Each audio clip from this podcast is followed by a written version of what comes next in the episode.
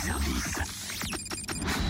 À côté de chez vous, il y a forcément quelqu'un qui fait le buzz. Waouh, totem Mais quel sublime costume de magicien, dis donc. Oh, Superbe cape, brillante, tout, baguette magique, chapeau magique. Je me pose juste une question, est-ce que tu as aussi le talent magique Eh ben, tu sais quoi, on va voir ça tout de suite. Moi, je, tiens, je propose de vous faire le tour de la petite souris, tiens. D'accord, ok, c'est quoi ce tour Alors, tu vas voir. Bon, alors pour le réaliser, il me faut quelque chose, il me faudrait une dent.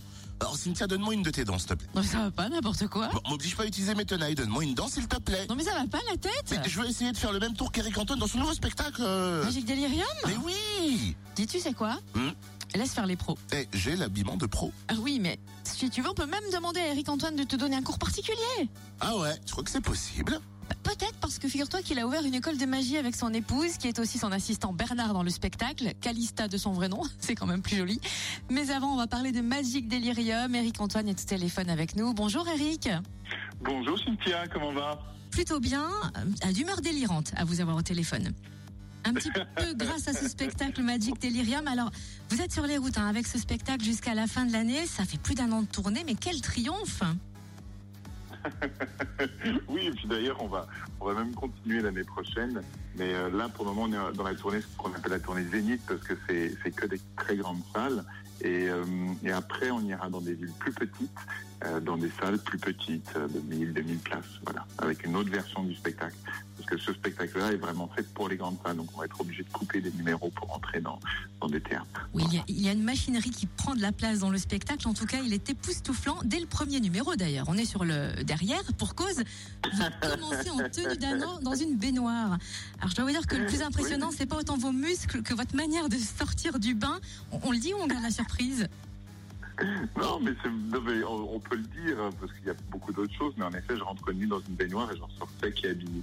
Et, euh, et c'est vraiment des, des effets magiques de cet acabit que j'ai essayé de développer au, au cours de ce, ce spectacle. Et l'idée, c'était de faire délirer la grande illusion. En fait, les numéros euh, qu'on peut voir à Vegas ou dans euh, dans les grands shows, et de, de rendre ça rigolo, drôle, fou et et, et un peu absurde comme euh, qui sont en fait mes passions en dehors de la magie. Voilà. Oui, j'allais dire, c'est un peu votre spécialité, à contrario d'autres magiciens. Vous, vous mélangez magie et humour. Pourquoi vous trouvez que les magiciens sont trop sérieux habituellement? Non, je trouve pas trop sérieux, je trouve qu'ils se prennent au sérieux. C'est encore pire. Euh, c'est bien d'être sérieux avec son métier et d'avoir du respect pour son métier, tout ça, mais par contre, c'est pas bien de se prendre soi au sérieux. Et le problème du magicien, c'est que souvent, il fait regarder ce que je sais faire, regarder comme c'est fort, et finalement, ça crée de la distance avec le public.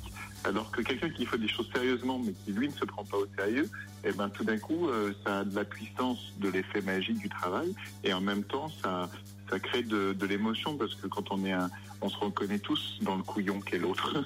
on est tous des gros. Donc, euh, donc ça, c'est, ça crée de l'émotion.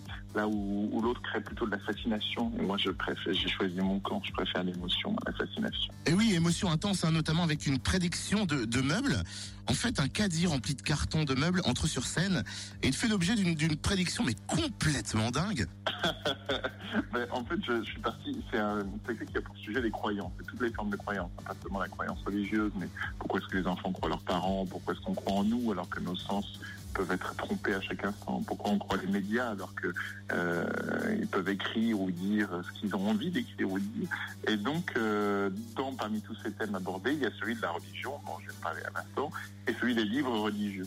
Et je me suis rendu compte qu'en fait, euh, je pensais que la Bible était le, livre le plus édité au monde, hein, qui a quand même 100 millions d'exemplaires par an, mais en réalité, c'est le catalogue Ikea, avec presque 200 millions d'exemplaires par an. Et, donc, ça m'a inspiré un, numéro autour du catalogue Ikea de, et de de, de meubles. Parce que dans un, dans un catalogue, il y a plus de 3000 meubles différents. Donc tous les soirs, j'en fais choisir un et j'essaie de deviner euh, d'une manière un peu drôle et, et, et détournée quel est le meuble qui a été choisi par le spectateur. Merci Eric. Et donc vous découvrirez hein, ce qui se passe le 4 décembre avec ce catalogue et ce meuble le 4 décembre au Parc des Expos de Chalon-sur-Saône. Excusez-moi, merci Eric. Euh, bonjour Cynthia, ça va euh, L'impression que ouais, ça va ma chérie? Oh, Ça va, salut mon pote. Non, bien, sa chérie, elle est sur scène avec lui. Euh, C'est Calista. Ah oui, c'est l'assistant, là, qui est en Bernard l'assistant, mais on va pas les découvrir qu'en assistant sur scène, on va la voir. Il y a tout un reportage vidéo en fait qui est fait dans le spectacle et c'est très très très sublime femme. Ouais, voilà. Parce qu'elle enlève quand même son costume dans la vraie vie, elle garde pas son costume tout noir. Euh, non, ça, vous- on la découvre en jolie tenue d'assistante comme toutes les Très bien. assistantes de magiciens. Si tu vois ce que je veux dire, c'est très léger comme tenue, c'est très brillant, c'est à paillettes et on découvre que voilà, waouh.